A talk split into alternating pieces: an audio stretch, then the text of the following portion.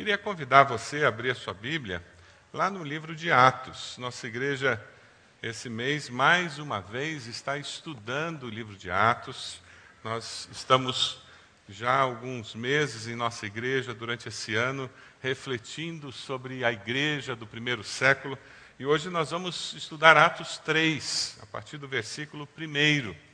Nós estamos falando sobre uma ação social que glorifica a Deus. Quantos aqui já ouviram falar sobre o exército da salvação? Levante a mão. Um grupo significativo.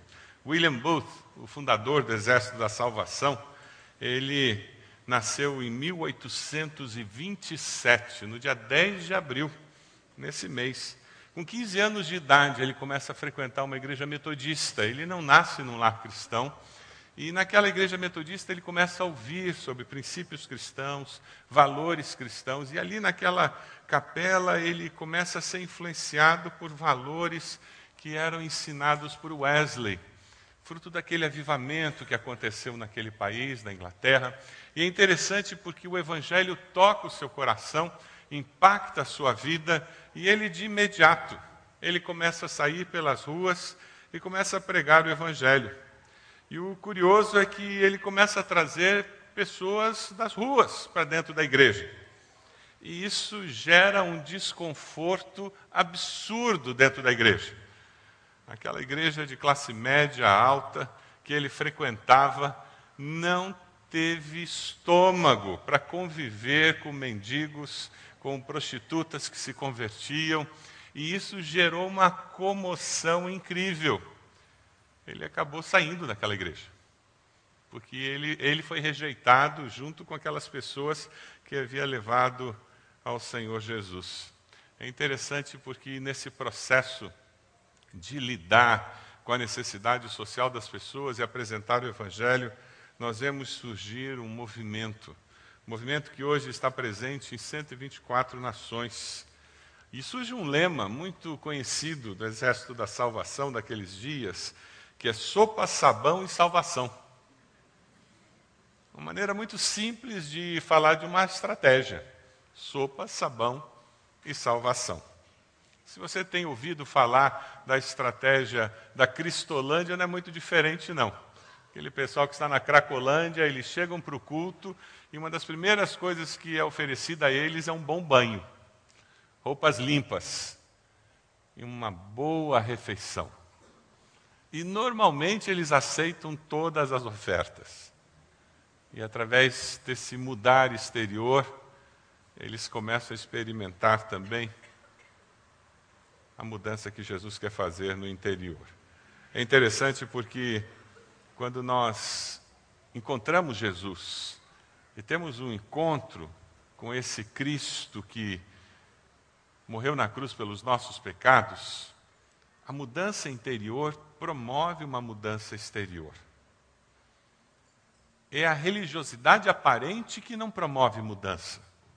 O triste é quando nós nos acostumamos tanto com o cristianismo nominal que nós começamos a achar que é cristianismo de fato. Aquele que é simplesmente rito, vazio, cheio de palavras bonitas, bem pensadas e elaboradas mas que na realidade não é um fluir do interior que se apresenta em boas obras no exterior. O texto que nós vamos ler, eu queria que você compartilhasse com a pessoa do lado, caso ela não tenha a Bíblia, está lá em Atos capítulo 3. Nós vemos as virtudes de Pedro e João ao lidar com o mendigo aleijado que estava na porta do templo. Certo dia, Pedro e João estavam subindo ao templo na hora da oração, às três horas da tarde estava sendo levado para a porta do templo, chamada Formosa, um aleijado de nascença, que ali era colocado todos os dias para pedir esmolas aos que entravam no templo. Vendo que Pedro e João iam entrar no pátio do templo, pediu-lhes esmola. Pedro e João olharam bem para ele. Então Pedro disse: Olhe para nós.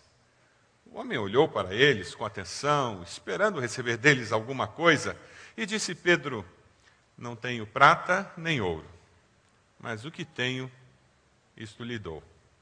Em nome de Jesus Cristo, o Nazareno, ande.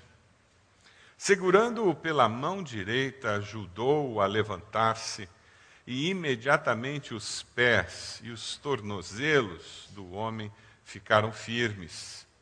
E de um salto pôs-se em pé e começou a andar.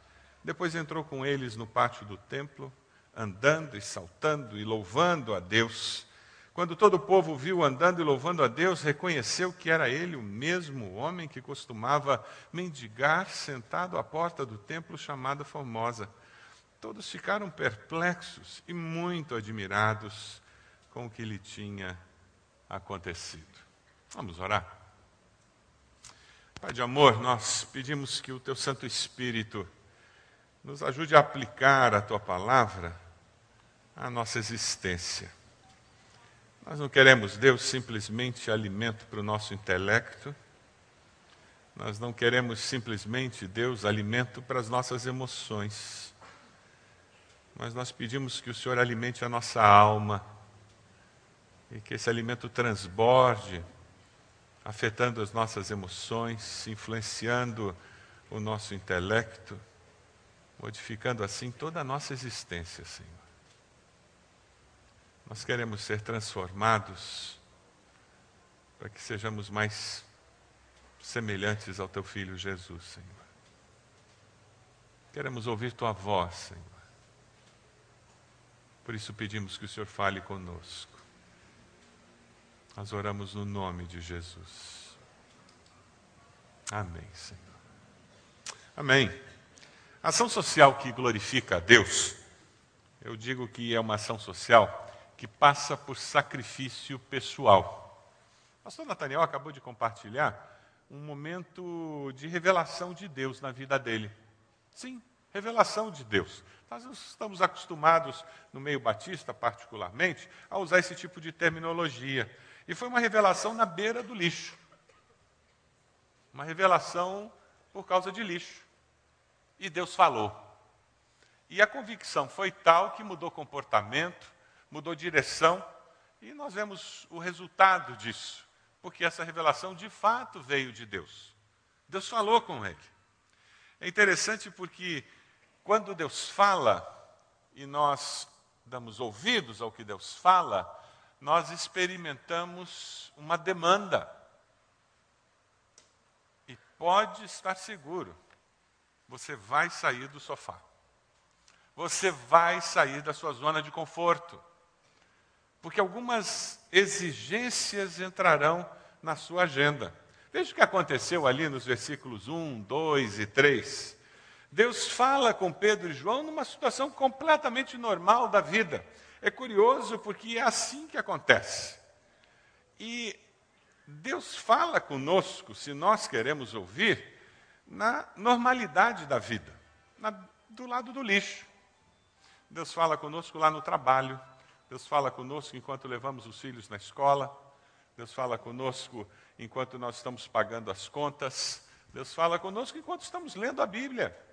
Mas Deus fala conosco nas situações normais da vida. Não espere só Deus falar com você quando você vem à igreja ou quando você vai a um acampamento. Não seja um desses cristãos que dependem de estar num ambiente religioso para ouvir Deus falar. A vida cristã fica muito restrita, muito limitada. Busque a Deus todo o tempo, em todo o tempo, e ouça a Deus falar com você em todo o tempo, porque então você vai descobrir que Deus quer que você viva a vida cristã na sua plenitude em todo o tempo e não apenas dentro do ambiente religioso. É interessante porque aqueles dois, Pedro e João, foram desafiados a fazer o bem, não como simplesmente um evento, uma programação dos discípulos, mas eles estavam descobrindo que o fazer o bem deveria ser um reflexo do existir como discípulo de Jesus. Eles estavam indo, fazendo as coisas normais da vida, e eles terão que fazer o bem. Sabe quando você está atrasado para o trabalho? e você tem que fazer o bem. Sabe quando você está chegando no prédio, você está atrasado para o seu trabalho e você percebe que o porteiro está com um semblante tremendamente carregado. Aquele porteiro que é sempre alegre. Você vai fazer o bem naquela manhã? Ou você vai perder a oportunidade? Percebe do que eu estou falando? Quem, quem tem o um entendimento do que é viver a vida cristã na sua plenitude, ele faz o bem, seja onde for, quando for, porque ele foge do pecado da omissão. E esse é um dos grandes desafios que nós temos na vida cristã. Normalmente nós nos identificamos e fugimos muito do pecado da ação. Mas o pecado de omissão, normalmente nós não gostamos de identificá-lo, né? Mas a palavra de Deus nos diz que é pecado também deixar de fazer o bem. Aquele que sabe fazer o bem e não faz, o que, que o Tiago nos diz? Comete pecado. É interessante porque quando nós aceitamos esse desafio de fazer o bem como um estilo de vida, isso vai exigir de nós uma disposição para sair da zona de conforto. Versículo 3, Pedro e João estavam entrando no pátio e alguém lhes chama a atenção. Eles sabiam esses homens estão vindo à casa de Deus, eles estão vindo adorar a Deus, alguma coisa eles devem fazer. Aquele homem era esperto, ele é estratégico, ele pensou estrategicamente. Na porta do templo existem pessoas que estão mais sensíveis a Deus, pessoas que normalmente são mais bondosas, por isso que elas vêm ao templo. Então as chances de eu ganhar boas esmolas aqui serão muito maiores do que se eu estiver no mercado, numa bolsa de valores, não é verdade? É por isso que a família o colocava ali. Mas sabe, aquele homem ele vai perceber algo muito especial naqueles dois. Ele vai perceber que eles podem fazer mais do que dar simplesmente uma esmola.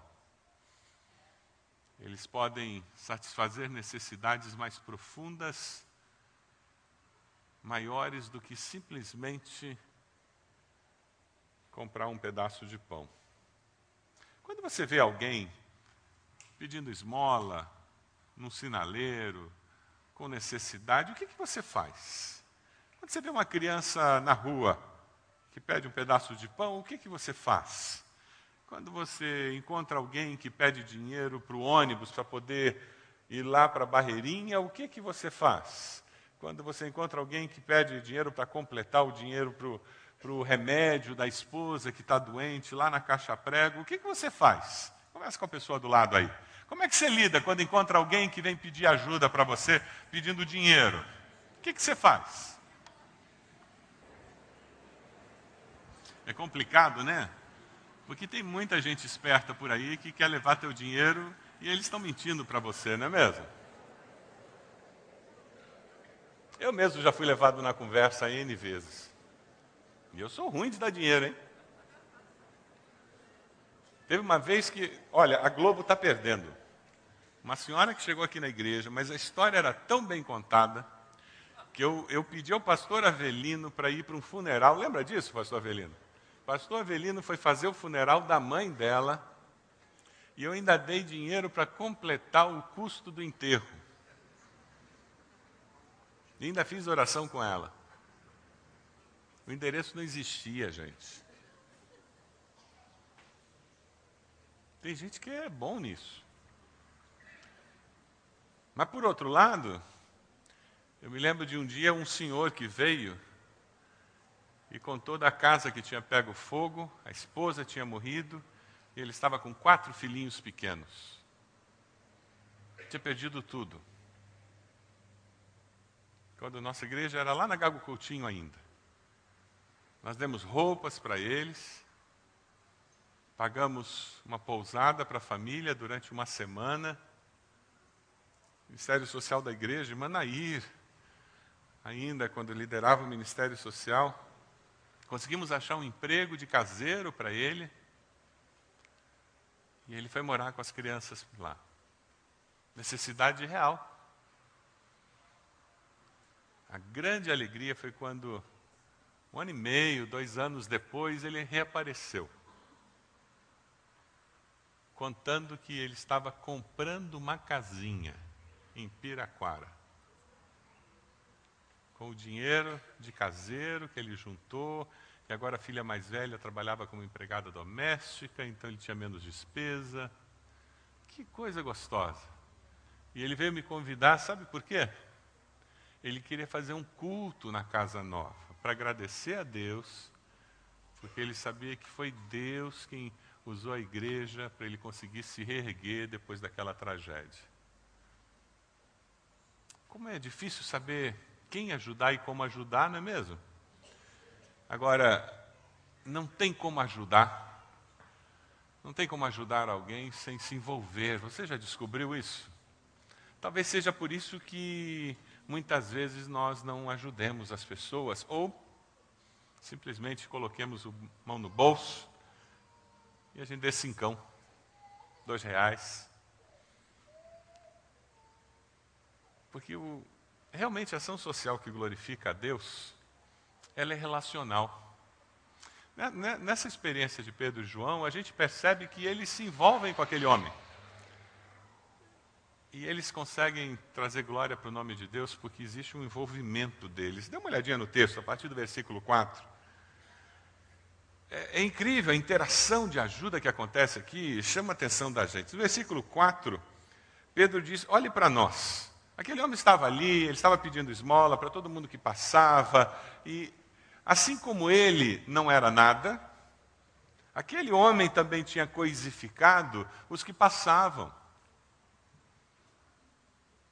Os que passavam era simplesmente uma fonte de esmola, não tinha nome, eles não tinham necessidades, eles eram simplesmente uma fonte de esmola.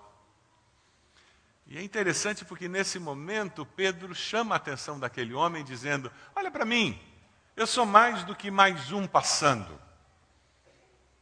Eu quero algo mais com você do que simplesmente ser uma mão que estende uma esmola. Não desperdice a sua ajuda quando você estiver ajudando alguém. Só ajude quem quer ser ajudado. Não jogue fora recursos, não jogue fora seu tempo. Ajude a pessoa a ter consciência do que está acontecendo, de que existe uma experiência de ajuda acontecendo. Envolva a pessoa no processo, para que ela tenha consciência de que a oportunidade surgiu. E ela possa optar se ela quer de fato ser ajudada ou não. Quem já procurou ajudar alguém vai descobrir que Muitas vezes a pessoa não quer ajuda, ela quer continuar daquele jeito. E você vai gastar seu tempo, recursos e não vai conseguir mudar a realidade da pessoa. Porque se ela não quiser mudar a sua realidade, a realidade não será mudada. Não importa quantos recursos você tenha e quanto você queira ajudar a pessoa. Pedro diz: olhe para nós. Ele quer deixar de ser simplesmente um transuente na vida daquele mendigo, ele quer ser alguém. A ação social que glorifica a Deus envolve seres humanos. A fé cristã, ela nos faz valorizar o ser humano como seres. O pecado nos coisifica. O resgate da fé cristã é nos fazer olhar o próximo como um outro ser, amado, criado à imagem e semelhança de Deus. E por isso, sim, eu olho aquela prostituta, eu olho aquele drogado na Cracolândia, por isso eu olho aquela criança, eu olho até aquele pedófilo, eu olho aquele traficante, seja lá qual for o crime, seja lá qual for a necessidade da pessoa. Ser efeito especial do serviço de som seja qual for a necessidade, da, é para acordar. A gente já combinou para acordar quem está dormindo no meio do sermão. Seja qual for o, a dificuldade da pessoa, ela foi criada à imagem e semelhança de Deus, e por ter sido criada à imagem e semelhança de Deus, existe um potencial tremendo de resgate. Não foi isso que aconteceu com você, comigo? O potencial de resgate estava lá, por isso nós podemos ser transformados. Veja o versículo 5. Ele olha para os dois e existe uma expectativa no coração dele. Ele está esperando receber deles alguma coisa, e sempre assim, na relação de ajuda, quando essa relação se estabelece, existe expectativa. Procure saber qual é a expectativa da pessoa antes de oferecer qualquer coisa. Procure saber o que vai na mente da pessoa. Isso ajuda. Quem sabe a pessoa não faz ideia do que você pode fazer por ela. Quem sabe o seu mundo é tão limitado. Existe um mundo de possibilidades que essa pessoa talvez não faça ideia que existe. E é por isso que a vida dela é tão limitada. E você, quando entra numa relação de ajuda, você tem uma oportunidade divina de ampliar a visão dessa pessoa. No programa social que nós temos aqui do primeiro emprego, para muitos dos nossos jovens e adolescentes, é a primeira vez que alguns deles consideram a possibilidade de fazer um curso, talvez um curso técnico, quem sabe até um curso superior, talvez o primeiro na família, a imaginar a possibilidade de fazer um curso superior. A relação de ajuda sempre, sempre amplia as possibilidades. Mas converse com a pessoa. Não ofereça tudo o que você pode fazer sem antes estabelecer um vínculo com a pessoa. É o que Pedro faz ali no versículo 6. Ele percebe que o homem quer. O que, que o homem queria? Ou prata ou ouro. E ele, com muita sinceridade, o que, que ele diz? Estou duro. Uma das piores coisas que existe na relação de ajuda é a mentira. Você já recebeu uma promessa que não se cumpriu? Quem aí já, já ouviu uma promessa que não foi cumprida? Levanta a mão. Frustrante, não é mesmo? E particularmente quando você está num, numa relação de ajuda, isso quebra toda a confiança. De uma forma muito clara, diga isso eu não posso fazer. Isso eu posso. Eu não tenho prata nem ouro. Reconheça as suas limitações. Ninguém pode dar o que não tem. Não faça promessas maiores do que você pode oferecer. Se você não tem tempo, diga que não tem tempo. Se não tem recursos, diga que não tem recursos. Diga até onde você pode ir, mas vá todo o caminho que você pode caminhar. Ofereça aquilo que você pode oferecer. Sabe por quê? Desde o versículo 6, Pedro diz: O que eu tenho, isto lhe dou. O que, que ele tinha? Ele tinha sua fé. Ele tinha a possibilidade de orar por aquele homem em nome de Jesus e curá-lo. Muito mais do que aquele homem podia esperar. Mas ele diz: O que eu tenho, eu dou. Decida abrir mão dos seus recursos e direitos, porque só ajuda o próximo quem está disposto a fazer alguma coisa pelo próximo. Eles perderam tempo ali. Eles podiam estar lá dentro já do templo. Eles correram risco de ser mal compreendido pelas pessoas ao redor. Eles correram risco de ser rejeitado por aquele mendigo que ia dizer: pare de tanta conversa, se não tem dinheiro, sai da frente que vocês estão me atrapalhando, tem gente passando, eu estou perdendo esmola. Aí no versículo 6 ele diz: em nome do Jesus, esse Jesus que nós cremos, o Nazareno, ande. E com autoridade, ele promove transformação, cura verdadeira. Com autoridade, se você quer fazer transformação social, essa transformação social só acontece de forma permanente quando ela é feita em nome de Deus e com a autoridade de Deus. Você acredita nisso? Diga amém. O ser humano é muito limitado. O ser humano não promove transformação permanente. Quando nós pensamos nas crianças que precisam ser atingidas, quando nós pensamos nos idosos que precisam ser atingidos, quando nós pensamos nos lares que têm que ser resgatados, quando nós pensamos na juventude que precisa ser orientada, quando nós pensamos em tantas mazelas em nossa sociedade. Quando nós pensamos em presidiários que precisam ser reformados, quando nós pensamos em drogados que precisam ser resgatados, quando nós pensamos em famílias de drogados que precisam ser amparadas, quando nós pensamos em tantas famílias dizimadas com essa tragédia do, da onda de homossexualismo que nós vemos, com a mídia divulgando tudo isso, quando nós vemos os pais e as mães sofrendo horrores com isso, quando nós vemos uma sociedade que vive todo esse trauma da família, em que as pessoas estão dizendo que a família acabou, quando na realidade não acabou. Continua sendo o anseio de todo jovem, toda jovem, encontrar alguém. Eu continuo fazendo muitos casamentos. E quando você conversa com um jovem, uma jovem, sabe o que, que eles estão fazendo? Procurando um companheiro uma companheira. Porque está no soft básico que Deus colocou em nós. Casamento é projeto de Deus. Quando nós olhamos uma sociedade tão carente,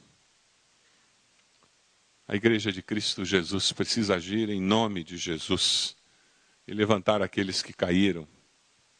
Como Pedro disse, em nome de Jesus, levante você quer ser resposta de Deus na vida desses que estão caídos ao seu redor?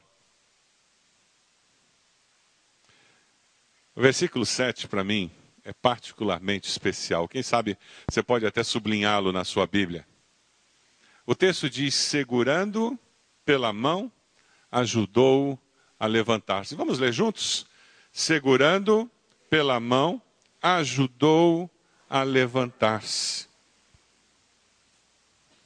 Sabe o que significa? Envolvimento. Você consegue segurar a mão da pessoa que está do seu lado, hein? Se você não conhece a pessoa, você ficou constrangido. Não é verdade? Não é verdade? Você conhece a pessoa, tudo bem. Mas se você não conhece, pode soltar. Se você não conhece, tem uma opção de jovem aí que não quer largar, larga, pode largar. Opção de jovem adolescente aí que já gostaram da coisa. Se você conhece a pessoa, foi fácil, não é mesmo? Mas se você não conhecia a pessoa, eh, ficou. Não é assim. Eles não conheciam aquele homem. Mas quando existe uma relação de ajuda, e existe o Espírito de Deus envolvido nesse processo de ajuda,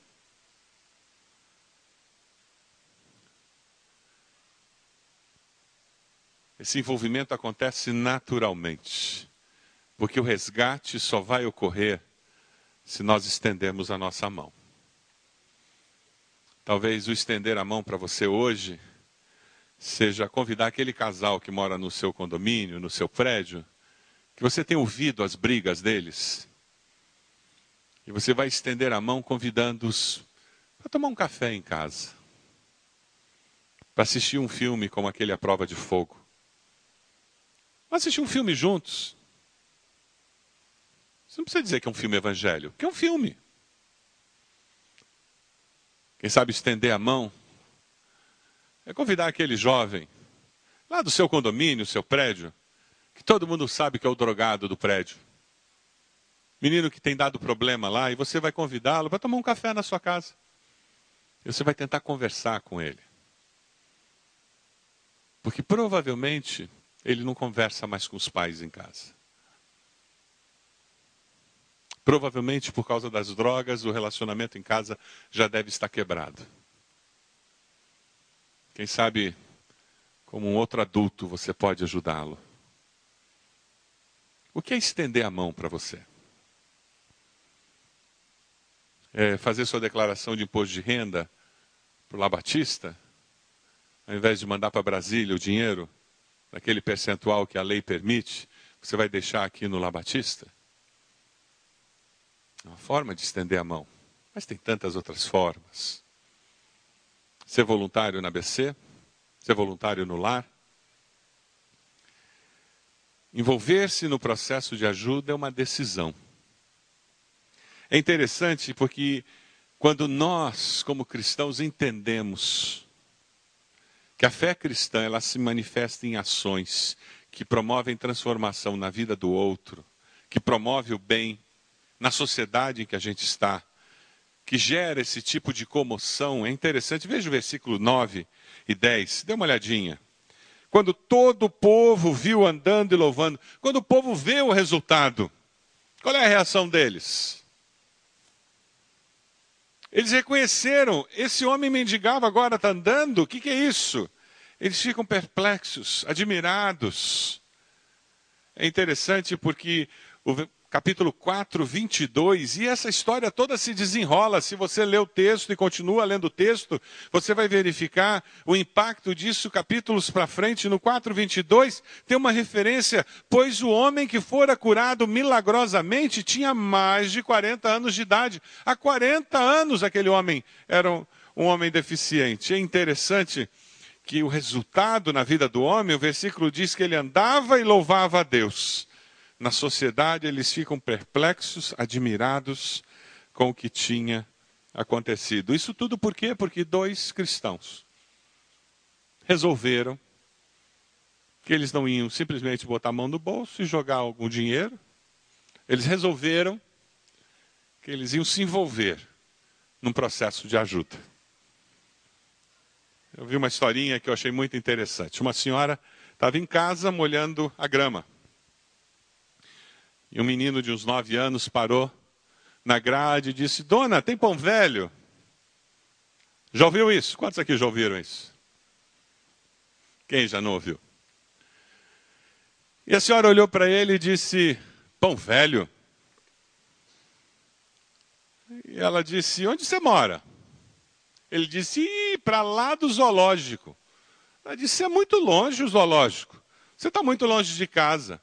Eu sei, dona, mas eu tenho que eu tenho que arrumar dinheiro, comida para levar para casa. Eu tenho muitos irmãos. Mas você não vai à escola? Ele disse: Não dá tempo, não, dona. Não vai à escola, não. Mas e seu pai? Você não tem pai? Não tem mãe? Ah, minha mãe está trabalhando e meu pai sumiu faz tempo. Nem sei por onde ele anda. E aquela senhora começou a perguntar do menino o que ele fazia, como ele ia, por onde ele andava. E depois de um bom tempo, ela se lembrou, aquela coisa de mulher que conversa sobre tudo. Ela disse: o negócio do pão. Ela disse: e o seu pão? Eu vou lá dentro buscar o pão. Serve um pão fresquinho, pão novo? O menino olhou para ela com um sorriso nos lábios e disse: Dona, não precisa de pão mais não. A senhora já conversou comigo. E a senhora relata esse, essa experiência. E ao ouvir essa afirmação do menino, Dona, não precisa de pão mais não. A senhora já conversou comigo.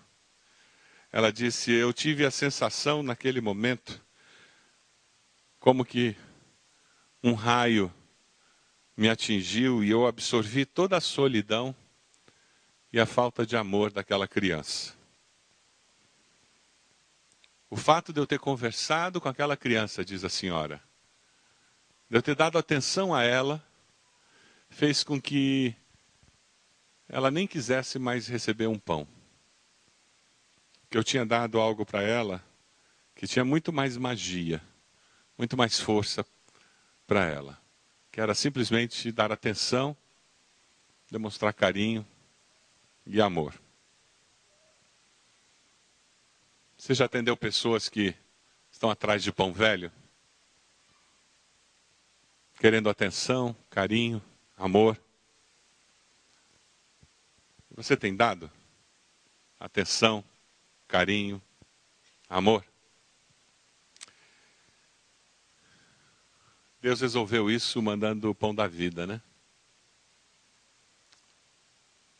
E o pão da vida supre todas essas carências. E ele disse que nós podíamos matar essa fome de pão velho, amando o próximo como a nós mesmos, conversando com eles em nome de Jesus. Dois desafios nessa manhã. O primeiro, o que eu tenho isto lhe dou. Você tem percebido as necessidades das pessoas ao seu redor? Tem feito isso? Você tem olhado para as pessoas ao seu redor e percebido as necessidades delas? O que, que você tem feito por elas? Você tem saído da sua zona de conforto para fazer diferença na vida dessas pessoas? Sim ou não? Quem sabe hoje é o dia em que você vai dizer: Olha, eu vou começar a me envolver financeiramente no Ministério do Lar Batista, ou eu vou começar a ser um voluntário no Lar Batista ou aqui na ABC. Eu vou fazer alguma coisa, mas eu, eu tenho percebido necessidades de pessoas lá onde eu trabalho mesmo. Eu vou começar a agitar o pessoal lá onde eu trabalho para nós atendermos a necessidade de alguém lá que está conosco, que nós temos visto necessidade. É alguém que está conosco que precisa de um tratamento psicológico, mas não tem condições financeiras para pagar um psicólogo. E nós vamos nos cotizar lá como colegas para poder pagar aquele tratamento psicológico. Nós vamos abençoar, fazer o bem por amor a Deus. Segundo desafio, segurando-o pela mão direita, ajudou-o a levantar-se. Você, você quer segurar a mão de alguém? Envolver-se diretamente no processo de ajuda de uma pessoa? Você quer fazer isso? Você pode abaixar sua cabeça, fechar seus olhos.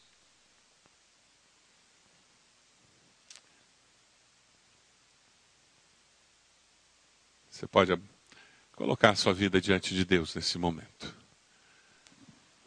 Esse é um domingo que nós estamos refletindo sobre a nossa participação na obra social. Essa obra que promove transformação na vida de pessoas, na realidade da vida dessas pessoas, na realidade da nossa sociedade. Mais do que dar dinheiro, darmos-nos de nós mesmos. Promovermos mudança na vida de pessoas, mudando a realidade ao redor dessas pessoas. Quem sabe você está aqui e você está dizendo, Deus, muito obrigado, porque eu já tenho feito isso. Que privilégio. Eu tenho me dado, eu tenho contribuído, eu tenho investido tempo para promover esse tipo de transformação. Louve a Deus por isso. Agradeça a Deus porque Ele tem usado a sua vida para isso motivo de engrandecer o nome do Senhor. Quem sabe você está aqui hoje, o Espírito de Deus está falando com você, você precisa se envolver, tanto contribuindo, quanto dando do seu tempo, usando suas habilidades. Quem sabe você vai dar aula de informática numa das casas do Labatista Esperança, da reforço escolar alguns dos nossos meninos e meninas. Eu não sei o que você vai fazer, mas o Espírito Santo de Deus vai confirmar no seu coração a decisão que tem que ser tomada. Nós vamos cantar um hino que fala sobre dar-me tua visão, Senhor. E você vai ser desafiado a sair do seu lugar, vir até aqui à frente, colocando-se de joelhos, dizendo: Deus, eu ouvi a tua voz, eu estou assumindo um compromisso novo. Quem sabe você vai trazer aqui à frente aquele seu vizinho, aquele casal que você vai convidar para tomar café na sua casa, porque você quer promover transformação de vida na vida deles, abençoando-os. Quem sabe aquele colega do trabalho que você vai conversar com todo mundo ao redor para abençoá-los. Eu não sei qual a decisão que Deus está colocando no seu coração, mas eu sei que Deus quer usar a sua vida para promover transformação. Vamos ficar de pé? Enquanto nós ficamos de pé e começamos a cantar, eu quero convidá-la. Vem até aqui, vem até aqui, coloque-se de joelhos e nós vamos orar por você, pedindo a bênção do Senhor sobre a sua vida. Pode vir. E nós vamos começar a cantar enquanto você está vindo. Coloque-se de joelhos aqui na frente. E nós vamos orar por você. Pode vir. Se tu olhares, Senhor dentro de mim.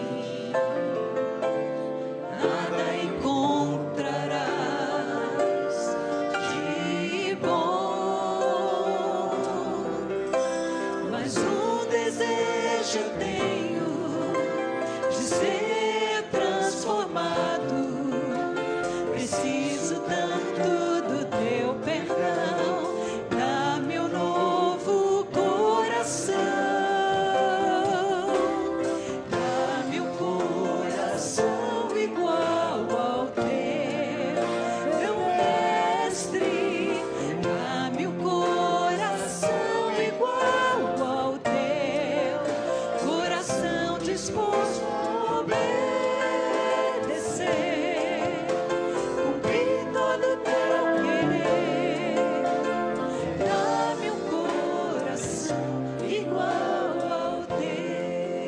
pessoas estão aqui, eu quero pedir os conselheiros que venham orar pelas pessoas, abençoando. Deus está falando ao seu coração, pode vir. Coloque-se de joelhos aqui, nós vamos orar por você, pedindo a bênção do Senhor. Vamos cantar, nós continuamos cantando e você vem aqui à frente. Pode vir. Se tu olhares, Senhor, pra dentro de mim, nada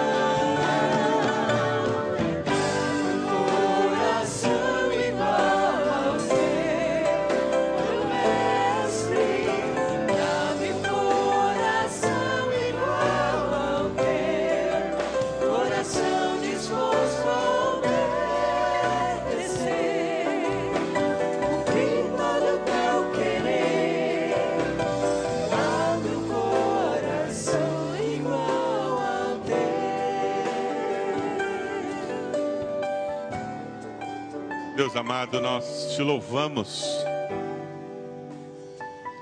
te engrandecemos, Senhor, porque o Senhor é Deus. Te agradecemos por este culto e porque o Senhor falou aos nossos corações. Te damos graças por esses 25 anos de existência do Lar Batista Esperança, pelas vidas das crianças que foram abençoadas pelo lar, crianças que hoje já foram adotadas, crianças que hoje já se tornaram adultas, que têm os seus próprios lares. Senhor, nós te louvamos por isso. Te louvamos pelos pais sociais que passaram pelas nossas casas. Abençoa-os onde quer que eles estejam. Te louvamos pelos pais sociais que hoje servem ao Senhor ali. Te louvamos pela irmã Sônia. Te louvamos, ó Deus, pelo pastor Nataniel, pelos seus filhos. Pedimos tua bênção sobre o pastor Nataniel, irmã Márcia. Toma-os em tuas mãos. Ó Deus amado, nós em nome de Jesus. Pedimos que o Senhor continue abençoando o lar e toda a obra que ele realiza. Te damos graças, Senhor, por esses irmãos e irmãs que estão aqui à frente, dizendo: Eu quero ser usado por Deus para glorificar o nome de Deus através da minha vida. Toma-os em tuas mãos, Senhor. Usa suas vidas para impactar a nossa sociedade.